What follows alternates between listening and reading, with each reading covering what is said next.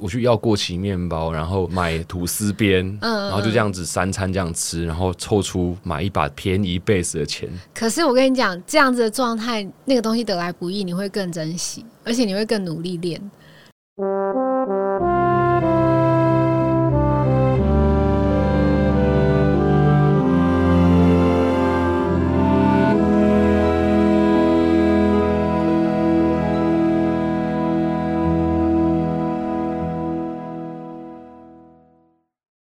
来自 b s 虾米莎，用一件旧衣找回你的初心。欢迎回到万秀顺代客洗衣 Podcast 节目，我是万秀洗衣店的现任第三代，也是一直以来第三代，那也是大家所谓的万秀孙张瑞夫。本节目由音乐平台买 Music 和万秀洗衣店共同企划播出。每一集的节目来宾都会透过一件旧衣物，聊聊关于他们记忆中珍贵的特殊回忆，以及他们待人接物的处事哲学与人生观。那大家知道今天的来宾是谁吗？今天的来宾呢，是我们暌违四年发行全新专辑《生存法则》的吴文芳。吴文芳可以跟大家打个招呼吗？Hello，大家好，瑞夫你好，我是吴文芳。我觉得可能大家会觉得很奇怪，就是嗯一个洗衣店的人，然后在那边访问芳，我可以叫你问芳嘛，对不对？可以可以问芳，嗯，问芳，然后大家就觉得很奇怪。可是其实说真的，我跟他的连接已经不只是这一次了。因为我们自己有一个网站嘛，叫万秀洗衣店的这个官网，然后我们都会访问一些，我觉得在这个社会里面，对这个地球以及对年轻人有很多影响力的人物品牌。那温芳其实，在之前我们就访问过他，我刚才也跟他讲，我在前两天跟我同事讲说，哎、我要去访问温芳，你那篇文章我要再仔细的看你有没有什么讲错的地方或写错的地方。那我同事都超级紧张的。呃，可能有人没有看过这个文章，但其实这个文章在讲的就是温芳他在过去他对于这个地球，对于他的嗯生活。然后用绿色的习惯去改变了很多身旁的周遭的人。我记得里面有一句话讲说，他是把呃绿色从提醒变成习惯，而且影响了非常非常多的朋友。对，那可不可以请吴芳跟我们聊聊看，关于你对于环境环境的对 呃，其实这件事情是要回到我接触海洋开始，因为其实我们就是住在台湾上面，它其实是一个海洋的小岛。可是其实我们离海很远呢，就是小的时候爸爸妈妈都会跟我们说，不要去海边，很危险，然后什么鬼月会有鬼来抓你，哦真的就是各种，因此这样子，我们小时候其实就很少有机会接触水上的运动。对，然后我是从开始接触水上运动开始，才发现说，哦，原来我们的沙滩上面这么的脏，很多垃圾，对不对？对，原来原来海洋上面有各种漂浮的油罐啊，诶，什么保特瓶啊，然后鱼标、浮标啊、宝丽龙，各种奇奇怪怪不应该出现在海上的东西。对，那我其实会接触海洋，是因为我自己有一年。呃，在工作上面，我自己觉得有点卡住，然后在感情上面又结束一段很长的感情，就觉得自己好像人生有点崩坏、崩塌的感觉。，很想去海边看，可是我也没有想到要去海边，是看到朋友在脸书上面发文说凌晨有没有人要一起去冲浪，然后我从来了我就从来都没冲过浪，可是我那时候真的是抱着一种。哦，要去冲浪，好啊，不然就去试试看。如果被冲走就算了。这么悲观吗？我是以一种就是超级厌世的态度，哎、但但我必须回应一下，我觉得海这件事情其实对于我们都好像有一种魔力在，因为除了你之外啊，我其实去年回台湾之后，会有万秀这个之前，其实我去了一趟台东的海边，我也是一样跟你一样，我那个时候觉得思绪很混乱，应该十二点，我直接订了一张早上六点的车票，就从。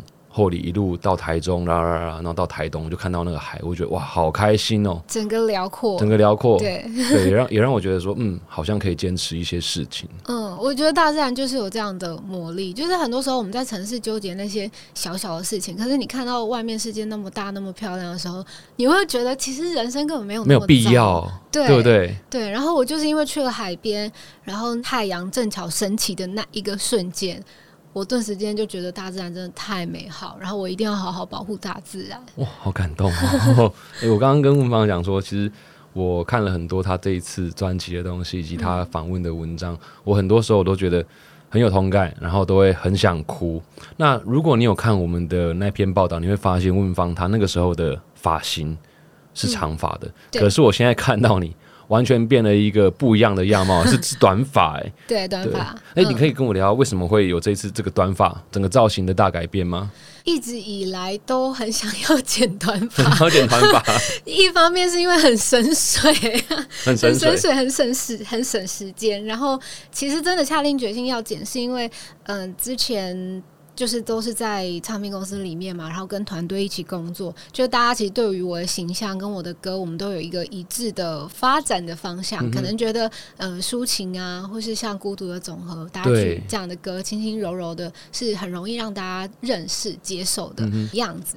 然后，所以那时候就一直都是留着长长头发，对然后背个可是吉他，对，可是我自己内心有很多很叛逆的面相，哦，所以这一次是一个好的机会，对不对？我觉得这次是一个很好的。那那剪完之后，嗯大家觉得如何？有没有有人觉得说哇，怎么变这样？还是说大家觉得，哎、你本来就该剪的？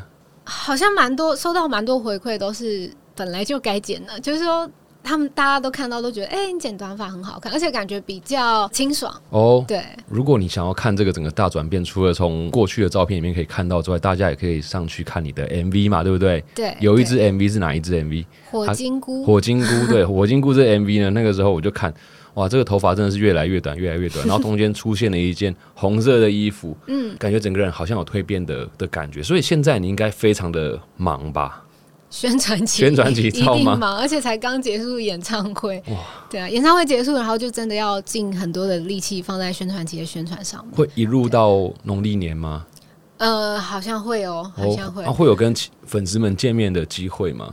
我们在明年三月二十六还有一个演唱会是在台中的 Legacy，哇对，呃，如果有去关注的话，应该会知道，其实温邦这支专辑里面，他其实做得非常非常努力，是关于呃跟地球跟环境有关系，而且他做一件非常非常特别的事情，就是在专辑发行前，他做了一个募资，而且这个募资跟环境保护紧紧的扣在一起。在这个过程里面，你要跟大家分享有没有遇到什么样觉得很困难，或者是大家无法理解的？因为我知道说，像募资，它需要跟很多人去沟通，透过文字、透过图片，可是很多人看完之后，他可能不一定能够理解你在干嘛。对对，所以你在这过程里面有没有遇到什么你觉得早知道不做的感觉？我真的到现在访问讲到募资，我都会长叹一口气，我两口哎、你两口。我我去年也是哦，七七惨惨戚戚啊，而且募资完之后还有一个更令人头痛的就是出货，寄货对不对，对？哇，我真的是哦，哦，好，我先讲我们的募资。我们会有这个想法，是因为遇到疫情，然后我不想要制作物上面，包括宣传上面，因为预算的压缩去影响到音乐的品质。我希望它还是很好的，所以我们想说，那不然我们做一个群众募资，然后也让歌迷朋友是在专辑还没发行之前就一起参与在其中。所以当中我们都会一直丢一些我们音乐上面的制作的过程，然后还有我们专辑的企划的内容，包括我们的专属花纹。呃，生存法的专属花纹是用嗯植物的一株植物上面有很多的叶子啊、根茎啊、脉络拓印成的花纹，这样、对，就是我们想要跟大家传达，每个人都应该要有属于自己的一套保护色，没错，对，所以我们就是用气化的方式，先把概念慢慢丢给大家，然后美术包装是怎样先丢给大家。可是毕竟我们要做的募资的回馈商品，其实还没有成型，嗯、大家没办法想象那是什么东西，对不对？。对。但我我看到那个时候，其实很多人给你支持、哎，你那个商品，对，就是其实三天就达标第一阶段五十万这样。对，那但是因为我们真的太天马行空了，我们自己这一端太天马行空，我们就觉得哦，好兴奋，我要做木质商品，那我们就来就来做一个逃生包。逃生包里面要有 T 恤，要有帽子，要有包包，呃，什么要有呃什么什么沙漏，就是想的太天马行空了。结果真的要去执行的时候，其实超困难，因为东西太细琐了，太多细项，然后你要一个一个跟厂商对，而且我们又希望是跟环环保有关关系。系，对，对，所以帽子啊、袜子，我们都是弄一些呃，跟厂商沟通，去找一些回收的保特瓶，嗯嗯嗯嗯然后抽沙做成的嗯嗯。保特纱。哎、我想我想问一下，你那个时候找保特纱，你们遇到什么困难啊？他们会跟你要很大的量吗？很大的量，对不对？其实我我我去年也有 真的假的？对这啊，这个可能不方便在节目上透露，但如果你有兴趣的话，可以敲我们私聊一下。就是量是一个问题，然后还有另外一个问题是我自己想到，我就想说，呃，虽然它是回收成的的商品，可是它如果今天我们穿坏了，它还是会被丢掉，那怎么办？然后后来还好，我们又找到一个厂商，是他愿意再把那东西就他跟呃，他有跟我们说，如果歌迷朋友如果有需要坏掉了的话，他们可以再收回去，帮我们重新补修，或是就在他那边回收。哦，这样才有办法真的是延续这个东西，因为有时候我们都只是觉得说材质啊，或者是环保行动，就是那当下。可是最重要的是，我们要从负十，不只是从负十变成零分，而是说我们要从负十变成十分。如果你他使用完这个东西之后，它能够再次进入到下一个循环里面，那这个东西才真的是循环经济。对。那在这个木质里面，其实我有发现有两个我自己非常非常喜欢的东西了。嗯。呃，第一个是你的。那个袋子，就是你跟很多的艺人，其实我非常非常多的艺人朋友，他很支持这个理念嘛，然后捐出了他们的衣服，嗯，然后做成了呃你这个包装袋，对。对，而且而且包装袋跟万万秀的精神一样，它是一个东西，并不是只有一个可能性，嗯，它除了可以装专辑，可以装手机，也可以做任何的运用，甚至挂在袋子上面，就变成一个背小背带，对对对。对对。然后第二个东西，我觉得超级酷，你的沙漏。哦，对。然后大家知道吗？那个沙漏，你会觉得说，好像小时候我们在做实验用。可是呢，温芳在里面，它放了塑胶微粒。对对。然后那首，那那个那个沙漏刚好就是《生存法则》这首歌的长度。所以其实你透过在听这首歌的时候，你看到那个沙漏，你搞不好就可以。同时呼应了很多关于地球生存、我们人类生存的很多的问题，所以我觉得这个真的是太棒。但是真的很辛苦，很辛苦。光收集明星二手衣这件事情也是神经病 啊！真的吗？就是因为很多明星都不认识，可是他们真的很有义气，就是看到这个理念就觉得哦，这个理念是很好的，所以他们愿意一起响应。但是收来之后，我们就觉得呃，好环境它循环了，可是我们希望经济也是循环的，对，所以我们要去找。单亲家庭的妈妈，或是嗯低收入户的妈妈，我们希望可以让这个经济是留给他们做。可是相对的，妈妈们的速度比较慢一些些，没错，我们需要付出的时间成本也变得比较长。对，可是就是。衣服的那个二手衣的套子，其实做出来的时间，我们刚好演唱会也都要开始，就变成歌迷朋友没有办法及时拿到专辑，所以就会很不好意思。哎，我超懂这个不好意思，因为我们去年出货也是，哎，应该说今年出货也 delay 了一下，我真的是觉得很很抱歉，可是也会想说，我们要把东西做好，然后给各种机会，那包含像你说的担心妈妈啊。这些家庭，他们如果能够做这东西，其实是在疫情之下给大家很大的一个鼓励跟帮助。嗯，对，就像我们自己今年做了一个呃公益的红线，它其实也是用肺部来做的。那我们也是请了呃弱势妇女，然后脑麻的裁缝师一起来做这件事情。我想你可能说找明星来给你衣服很难，但我相信，我真的很真心的相信，任何一个人真心的在做一件事情，他的眼神不会骗人。他努力的去做一件事情的过程里面，别人一定会想办法来支持你。那个一点点的火花感动，对我觉得就很像你那个《火金菇》里面《灰金菇》里面这个歌的感觉。其实大家看到光鲜亮丽的你，可是其实有很多的微光是最鼓舞我们的。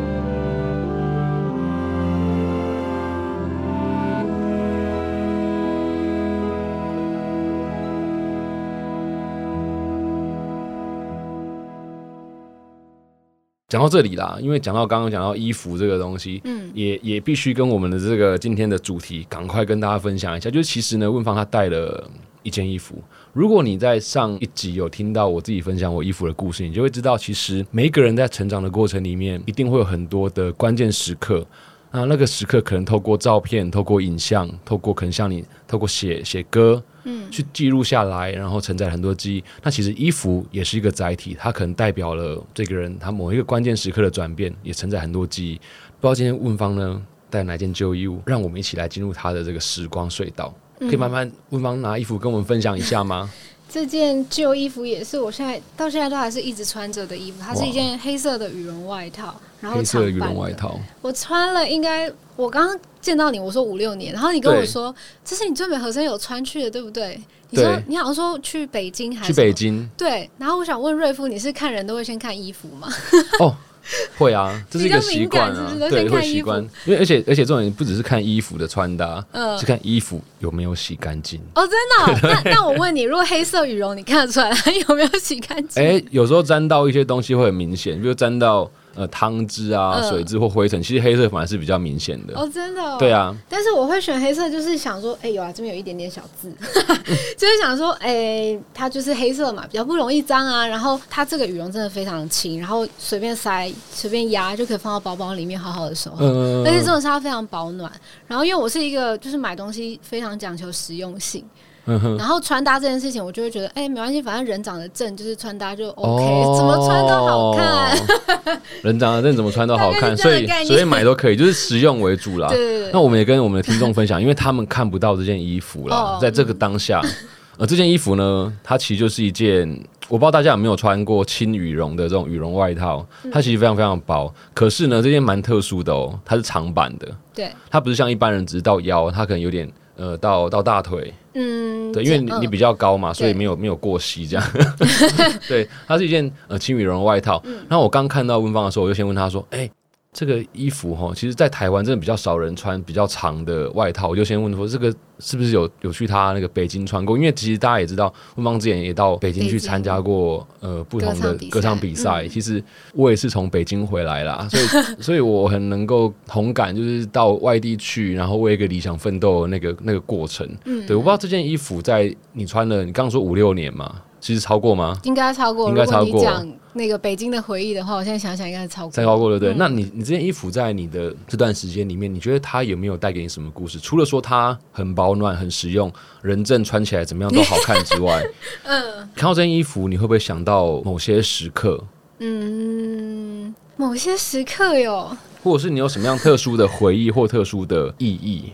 好像很长都是出去玩的时候，然后我是那种希望行李可以越简便越好的那种人，所以我好像带着他，他跟着我去过很多的 很多的城市，然后呃日本啊，然后好像哎、也有去葡萄牙跟西班牙，就是我之前去走一个朝圣之路，就是，西班牙朝圣之路，我从葡萄牙走了两百四十公里到西班牙，哎、我超羡慕的哎、很像神经病。可是我很想去，可是我没有机会，现在没有这个机哦、会。对啊疫，情啦，疫情。对啊，不然我去年本来就是为了想要让自己去旅行，南美洲走完之后，我要选欧洲走，你有去走南美洲？还没，我想去，因为哦因为我工作嘛，然后我想说我要先凑满三个这个共产国家的旅游经验，这样，就我去过北韩啊，然后哦我待过对岸啊，然后想说本来去年是要去古巴，然后古巴去哦，完之后，南美洲逛完，然后再去欧洲，嗯，可是没有这个机会。但他这件衣服呢，他居然对他去了这一段，路，嗯，然后那段路它就其实是非常需要断舍离的一段路，因为我每天平均走二十几公里，其实我必须要把我身上的行囊、睡觉啊、盥洗用具，然后还有睡袋。我们要带睡袋，因为我是去住庇护所，庇护所是它只有床架，它没有任何的棉被提供给你，所以你要自己带着。所以我身上行囊必须是非常非常轻便的。然后就是带着这件衣服，他那时候给我保暖，然后又是一个很轻便的状态，让我可以好好走完这段路。对，哇！所以其实你看，想到这个衣服，你就会想到你那一段过程，就他可能陪你走了一段两百四十公里的路，然后在很冷的时候，或者是需要他的时候，他都陪在你身边。而且重点是因为他很轻，你可以节省很多的行李空间。对对对，所以其实这也让我想到啊，就是有时候我们衣服啊。它并不一定是你要多花俏、多华丽，但除了人证之外，什么好看之外，其实方便、嗯嗯耐用，它可以透过其他的方式去影响它穿搭的可能。可能很多人对于羽绒衣就觉得说啊，好像我只能当个外套穿，可是它其实也有人把羽绒衣穿在其他的外套里面，变成是一个内搭的样式。对，哦所以其实我想，今天因为刚好今天很冷，所以其实这件衣服刚好就是符合今天这个天气天气的状况。嗯，那你觉得这些，不论是你走的朝圣之路，嗯还是你到北京去的这些经历，这件衣服陪着你，你经历了这些，这些过程有没有带给你什么样的启发？就可能像你刚刚提到，你去海边看到那个日出很漂亮，你觉得要为这个地球尽一份心力。那当你穿这件衣服到不同地方去的时候，有没有带给你到现在，可能你在音乐之路上面，或者是你在坚持梦想上面，有什么样的启发或者是鼓励呢？因为它是黑色。然后刚刚瑞夫讲穿搭这件事情，很多人穿搭可能是有点争奇斗艳的那种感觉，就是到处去比比较说，呃，我穿这样可不可以被其他人看到或怎样？就其实那种比较有点像是我自己在音乐路上的这段路也是，因为虽然一直埋头在做自己的事情，可是偶尔可能也会被成绩、被被排行榜、被外面的声音影响。但是比较这件事情，其实是我觉得是做音乐最不需要去在意的。嗯哼，对，你可以去欣赏别人的好，你可以去多听音乐，可是音乐这件事情是不应该被比较的。然后黑色这个东西，我觉得它就是一个很好的保护自己心的一个保护色吧。保护色我觉得适时的看看自己的内心，然后适时的忠于自己的心。我觉得不要一直去比较，可能是我自己一直想要去学习的课题。哦，这段话我又鸡皮疙瘩真的假的对啊，对，因为我真的觉得 你是很冷是不是？是有，不不是啊，我也 没有啦，因为我现在也在创业嘛，哦。然后我在做的这件事情，其实也有很多不一样的声音，可能包含了呃，有人觉得我们真的不是那么的公益，因为大家都觉得你要比较，一定要有所利益，对，所以就像你说的哦，我要争排行榜或什么，大家不会觉得说你是单纯的喜欢一件事情而去做一件事情，嗯，对，甚至有人会去说啊，你可能哦家庭啊或什么不可能让你有这样子的一个机会或什么，所以其实我我我非常有感触，就很多事情你唯有回归到自己的内心，知道说自己内心想做的是什么，相信自己才有办法去往前走。所以你的衣服大部分都是属于黑色吗？还是说是很单纯？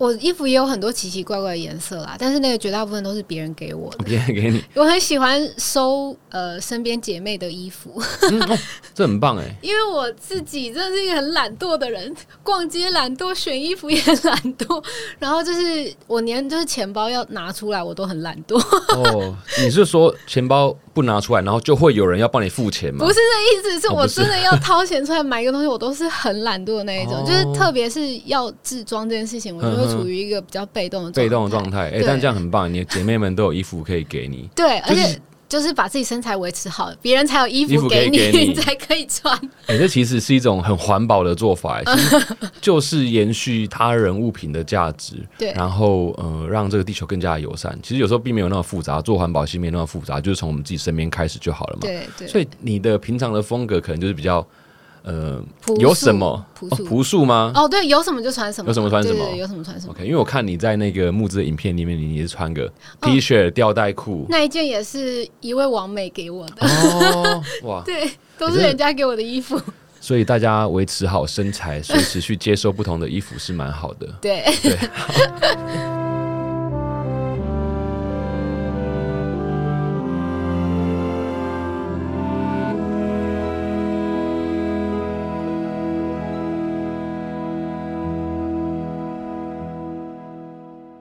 可是其实我们回过头来讲，你这个专辑啊，就是因为你平常可能给大家的印象就是一个你说朴素嘛，然后我之前看你的一些照片，就是拿个吉他绑个马尾在那边弹唱，跟这一次你专辑不论从视觉到歌的风格，其实都不太一样。哎，当然你不要觉得很奇怪，我会跟你这边聊音乐，其实我也算是音乐人呐、哦，对，我是贝斯手，真的假我真的是的？贝斯手。哇，那你应该对对对听很多这张专辑的细节。对，因为因为我说到这张专辑，其实除了像你找了 Boy 来弹吉他，对你搞不好下张专辑可以找瑞夫来弹贝斯。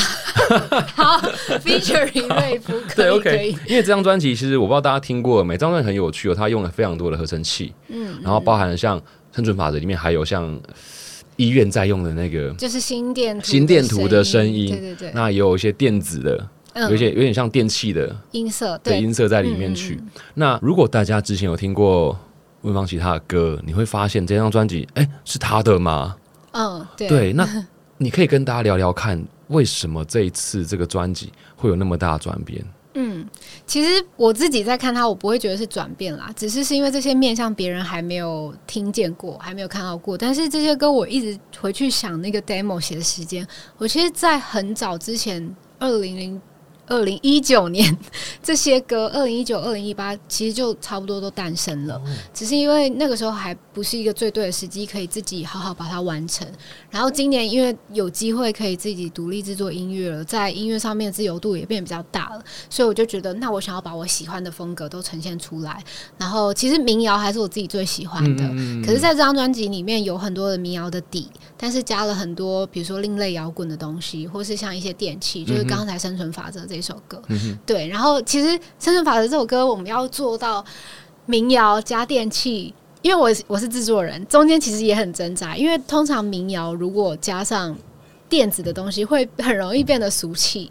嗯嗯，对，所以我们在中间的过程，韩立康老师是我这次的制作统筹，对，对他，他真的就是给了我很多提点，让我把这首歌往一个我觉得是一个很自己没有想过的方向，对我没有想过的方向，有点潮潮的感觉，但又是有我自己的民谣底的东西。对，对，对，对，对，这一次可能这样做完之后，你又变成一个新的问方，可以这样说吗？除了剪头发之外，在制作物上面有学到很多啦。因为以前没有机会参与到制作物，但是韩立康老师就是很相信我，就一直指派我工作，说：“哎，你做制作人。”对啊，你这次不是当了很多手制作人吗？对，但是我还是会有很多不懂的，包括什么软体操作什么，我就是会一直问他这样。哦，这超棒的！我要趁机跟所有希望现在听的应该有蛮多音乐人，呃，也不要音乐人啊，可能年轻的学生，他们可能。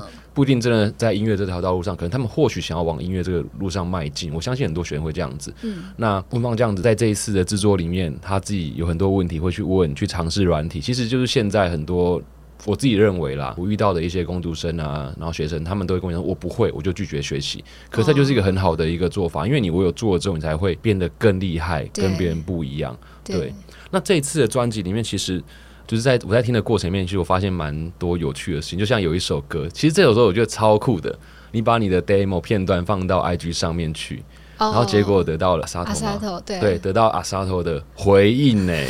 对对，我这这这可能，如果你没有玩音乐，你可能不知道一个吉他之神哦。我不知道你现在你是什么职业的人，大家你一定会有一个你的偶像，那个偶像来回应你说，觉得你的歌 nice，嗯，哇。不一样，鸡皮疙瘩，鸡皮疙瘩起来啊！对啊，对对对，这那时候是《生存法则》这首歌，我只是在 demo 阶段的时候，我好像只有编了一个小小的 riff，然后加 melody 这样，然后就放到网络上面。然后因为我那时候疫情的时间，就是想要学一点新的东西，所以我就练了电吉他。我之前都是弹木吉他比较多，然后。我就想说，哎，想要找一些吉他手的影片来看啊，结果我就看到 Matias 沙沙头的影片，因为他其实他应该算是在 IG 上面发机的，就是他有一些超超炫的 的弹弹弹奏的方式，然后就很喜欢他的东西，而且他那时候来台北大安森林公园表演的时候，我还有去看他哇，然后我一直在跟身边人自称说我是他老婆，等下会去后台，就很花痴那种。有有人有人信吗？没有人要理我，我想开玩笑的。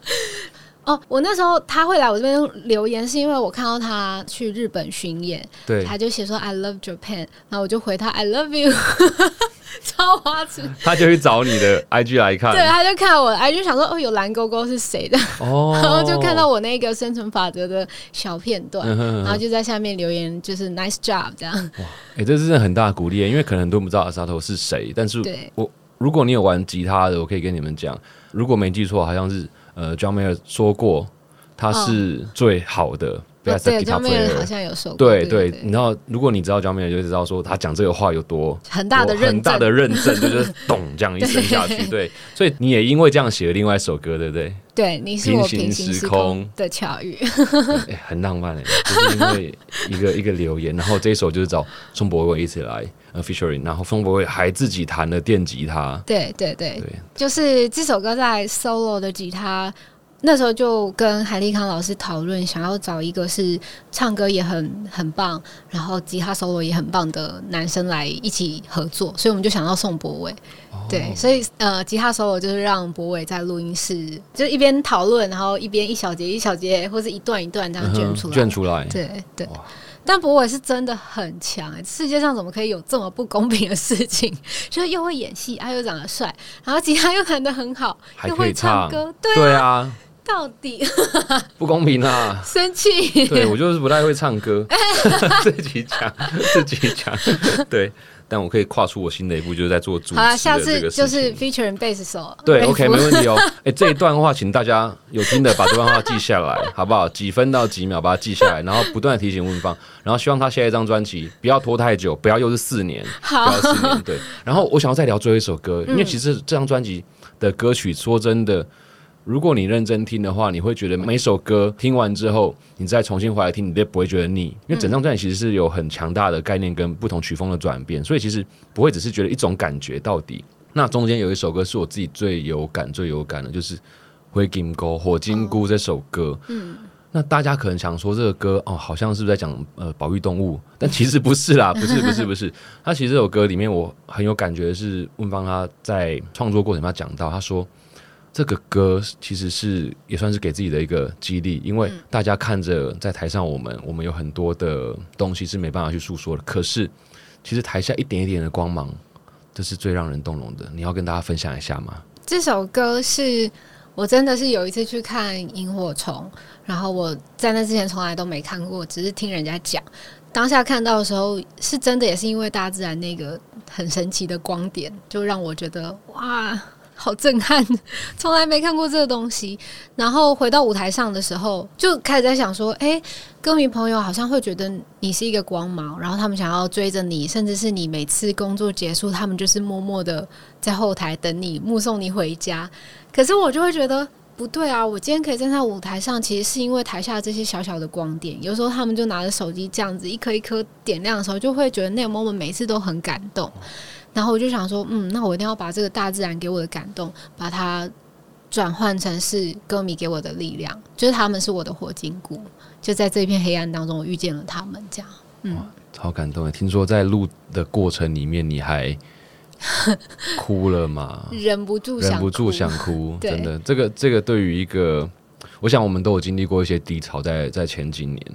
那这个过程其实，如果你有经历过低潮，你一定会知道说，鼓你的力量，支持你的力量，那对你有多么的重要。就像我有时候去演讲啊，最后大家都会举手，不知道问问题是跟我讲说，哎，很感谢你今天愿意来我们这个乡下跟我分享或什么的。嗯，但是我都会跟大家讲说，我才要感谢你们。因为有你们的这些支持，或者是你们的一句谢谢，可以让我知道说，我们真的是影响到你们的人。嗯，那这些事情也会让我知道说，纵使有很多的困难、很多的低潮，我们还是可以坚持在我们梦想的路上，因为我们的梦想是可以改变或影响他人的。嗯，所以你这首歌带给我非常非常多的感动啦。对啊，很很感谢你写的这么棒的歌。所以，如果你是有梦想的人，或是你正在追梦的朋友们，你真的是可以去听一下这张专辑，然后听一下这首歌，其实可能会带给你很多很多的力量。嗯，好，那除了这个专辑之外，其实今天啊，温芳他也在我们的 My Music 上面有选了一些歌曲，想要来跟大家分享，做他的歌单。哎，你选了哪些歌啊？因为因为其实你你的涉猎很广。哎，真的吗？不是，我是说，你从你一开始喜欢弹吉他，我还知道你第一把吉他八百块嘛。哦，对，对，八百块，弹到后来有自己的签名琴推出，对对对。然后，哎，又开始尝试呃民谣、电吉他，然后这一张专辑有那么多不同的风格。对，那你这一次建议的歌单有哪些？想要分享给大家的有哪些？我。个人比较私心了，排了很多吴问芳的歌，哦，这也是合理的，这也是合理。就是因为其实我刚演唱会结束，然后很多歌迷朋友都一直跟我说，完蛋了，这个演唱会症候群应该会持续三个月吧？哇，所以太想听了，是不是？对，所以我想说，那我就把这一次我在台北 Legacy 的呃演唱会歌单先把它排进来，但是中间有穿插一些是我在比如说发片啊。包括专辑制作，然后到就是有一些朋友来站台当我的嘉宾的一些朋友歌，包括严艺格还有黄伟晋，因为我有去他的嘉宾。然后因为伟晋跟我同年同月同日生，哇，超巧！而且我们两个真的心有灵犀，我发现我们两个写的歌词很多都会有类似的字眼出现。像他这次的专辑，呃，有一首歌是他自己写，叫做《Alive》，然后我的专辑叫《生存法则》，Still Alive。哎，对我们两个超级心有灵犀，对，而且他也是在十二月发专辑，所以我就觉得，对，也要一起好好的支持一下韦静，对，所以我在歌单里面有放了一格，然后韦静，然后还有 Vincent Hazy，因为 Vincent Hazy 的吉他手是你这专辑。对，他是我这次专辑的两首歌的制作人，《黑夜之后》跟我没错。对，然后因为其实一起给了我很多的鼓励，他觉得我可以弹吉他，而且弹的也还不错。他其实一直在鼓励我说：“你要就是自己把吉他进录音室，把它录好，因为这个东西。”它才是你真的身体发出来的声音，它才比较有机。如果你就是编一编，然后就叫老师搭，那这样就没意思啊。对 对，然后就很感谢一起就一就是在音乐路上一直给我这些鼓励。哦，所以其实你在这一段过程里面，呃，也收到很多的友情的支持。嗯，对啊。然后说真的，四年时间真的不短呢。真的不短，真的不短。但是要做一张专辑真的很难，很难。我 我理解，对，蛮多音乐人他们就是真的做很慢，真的做很慢。但现在因为呃串流时代的关系，其实很多人还是用单曲单曲在在走，会让大家觉得说哦，好像创作很简单。但说真的，其实创作真的没有那么的简单啦，因为它是都是从。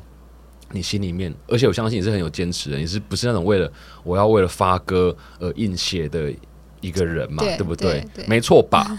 对，OK，要很坚定哦，这个是就是这样，要从声音里面被大家听得到你的这个坚定。对，那我想四年的时间让你发了这张专辑，其实也是一个不一样的一个开始。嗯，那也接近年尾了，明年二零二二年，不知道你有没有什么新的新年愿望呢？还是有什么计划可以跟大家分享？还是说你真的很想赶快找我去弹贝斯，也是 OK 哦。我们二零二二年，我希望会有越来越多的现场的演出，跟歌迷朋友见面，然后也希望可以到很多的音乐季去演出，带着《生存法则》这张专辑。嗯，哇，我好期待哦！因为《生存法则》这张专辑，它的那个音乐性很强，我都很期待它现场会是怎么样的演绎方式。三月二十六，台中 Legacy 邀请瑞夫来，没问题哦，没问题，有没有？在现场，如果呃有人发现我的话，我送他一个口罩，我们万秀的口罩好了，好不好？哎，好，这样会不会让更多人大家都来都来找瑞夫要口罩？对对对，所以是三月二十六号在台中的 Lexi，对，会有帮他自己的专场。那什么时候开始售票？已经开始售票，已经开始售票了。对对对，OK，好，所以大家赶快哦，不要到时候买不到票在那边后悔哦。虽然你还是可以买专辑回家听的，可是现场感完全是不一样的。嗯，那今天呢，我们非常非常感谢文芳。来接受我的访问，这也是我人生第一次访问别人。我不知道你觉得 OK 吗？这个挑战非常好啊，超强的，可以逻辑逻辑超好的。哇，感谢感谢，我超紧张的，真的，我读超多的。你看起来还好。哦不不不不不不，我本来还准备了什么关于跟你聊你的吉他，因为八百块吉他的故事。我那时候为了买贝斯也是，我存了很多钱。对哦，你一次第一次买就入手买这么贵？没有没有买很便宜的，可是因为我爸不让我玩，跟你妈妈不太一样。哦，没有，我是我爸其实不让我玩，但我妈就没关系啊，小朋友要就让他。对，就是你妈妈还这样，然后我是我家人都不让我玩，然后我还就偷偷这样。我要从我吃饭钱里面去省出来。哦。我那个时候要去，我去要过期面包，然后买吐司边，嗯，然后就这样子三餐这样吃，然后凑出买一把便宜贝斯的钱。可是我跟你讲，这样子的状态，那个东西得来不易，你会更珍惜，而且你会更努力练。我那那一把八百块吉他也是，因为我觉得它得来很不易。虽然我妈是觉得啊没关系，你就去玩，可是其实我爸很不支持我做这做这件事情，所以我就会觉得好，你们不支持我，我就要做给你看。对，就是会更珍惜这件事。我相信这这我也是完全一模一样的。叛逆的小孩。哎，可是有时候就是因为这样才办法成就很多的事情啊。其实是。对啊，嗯，非常感谢你今天能够带这张专辑来跟我们分享，然后也让我听到更多呃从文字之外更真实的你。那我一样要跟你说，我觉得很感动。嗯，想到那些东西，我现在你应该感觉到我有点微微的很激动，微微的激动，微微的感觉。对，因为我我觉得真的是能够坚持梦想的人，真的都是值得敬佩的。嗯，呃，以上就是今天万秀孙代客洗衣，邀请你按赞、订阅并分享我们的 Podcast 节目，让温暖的力量感染更多人。同时，你也可以在 My Music 点听支持吴文芳的最新专辑《生存法则》。用一件旧衣找回你的初心。我们今天谢谢吴文芳带来这件充满故事的衣服。我是万秀孙瑞夫，感谢收听，我们下期见，拜拜。谢谢瑞夫，拜。